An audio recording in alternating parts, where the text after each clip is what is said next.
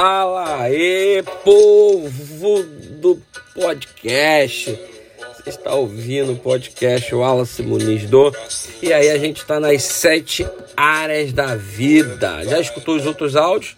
Te aconselho a estar tá escutando os outros áudios e assim tá entrando nesse entendimento que são sete áreas aqui que a gente selecionou, né, para que a gente pudesse te ajudar em algumas delas a tomar um posicionamento, a tomar uma atitude e mudar o quadro da tua vida. Aliás, diz a palavra de Deus que Deus lhe deu uma vida e uma vida em abundância, não foi uma qualquer vida.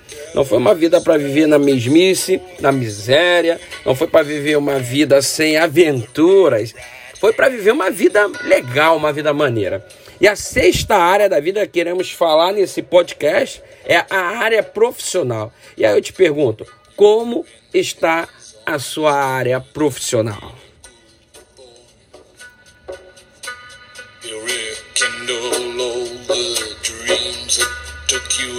Não sei se você já viu esse seriado, né, dos Quick Riders, mas tem um personagem que se chama ele de Arthur, né? Ele, Arthur Shelby, né? Ele é um dos, ele é o principal do, do, do, do seriado e nesse seriado ele desempenha um papel fundamental de um profissional hábil. Né? Ele toma uma liderança numa guerra porque ele não desistiu de passar pelos túneis de bombas e lá no final ele conseguiu obter vitória numa guerra já perdida. Então ali ele consegue levar uma liderança, ou seja, antes de qualquer coisa ele foi um grande profissional, foi um perito naquilo que ele fez, né? E muitas vezes na área profissional nós temos que ser peritos, temos que ser bom naquilo que fazemos. Tem um personagem bíblico que eu admiro, né? Que é. Que é que está escrito lá em 2 Crônicas, capítulo 2, versículo 13 ao 14, que é Irão Abi, né?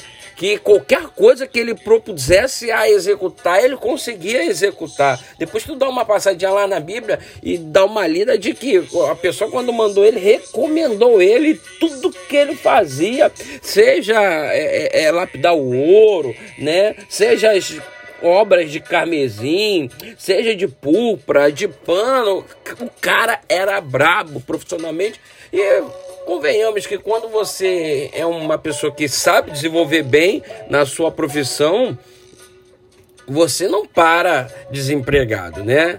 Imagino que quando Deus olha para Irão, Abil, imagino que foi Deus que lhe deu tamanha sabedoria, coordenou a construção do templo de Salomão, né? Ordenou ali, orquestrou.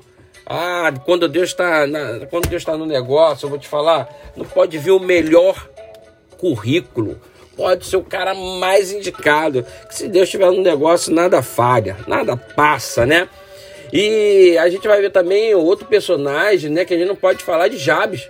Quando do seu nascimento recebeu o nome de Jabes de sua mãe por conta das grandes dores sofridas.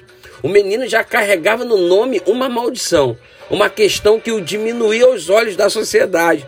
Caso ele se acomodasse e não rompesse com aquela circunstância desfavorável, iria continuar a ser chamado de um homem de dores. Imagina você ser chamado um homem de dores.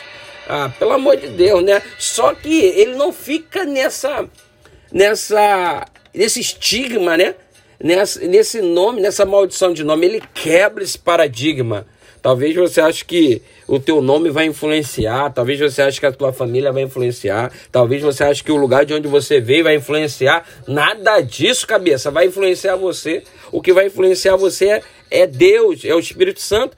A atitude que você vai tomar, que vai mudar o teu resultado, que vai mudar você, vai te colocar rumo à vitória. Jabes, no entanto, invocou a Deus, que o respondeu e abençoou muitíssimo. Será que não chegou a hora de você parar,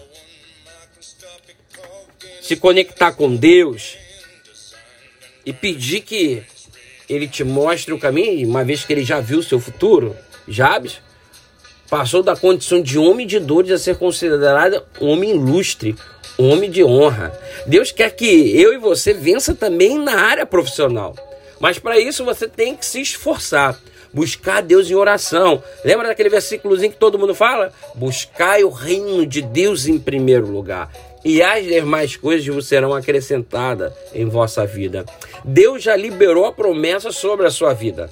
Não tampe o sol com a peneira, meu amigo. Já dizia meu avô, Deus não vai fazer nada que é para você fazer. Nada. É o que é para você fazer, se você vai ter que meter mão. Deus não vai vir capinar esse quintal aí, é você que tem que capinar. Deus não vai vir subir esse tijolo aí, é você que tem que subir, você que tem que suar, você que tem que sangrar. Ele já te abençoou.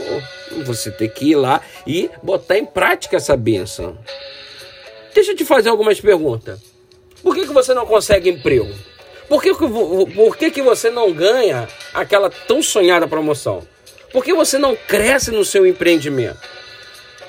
Até quando você vai ficar sem se posicionar nesse mundo? Oportunidades aparecem para aqueles que estão em movimento. Né? Atitudes gera oportunidade. Deus lhe fez, não foi para ficar prostrado, não. É na estrada que você se comunica, é na estrada que você encontra a pessoa, é na estrada que você adquire conhecimento. E qual é esse conhecimento? É o conhecimento vertical. É, aí você vai aprender uma profissão. Se você não sabe nada, aprenda uma profissão, invista nessa profissão e caia para dentro, que o melhor de Deus está por vir.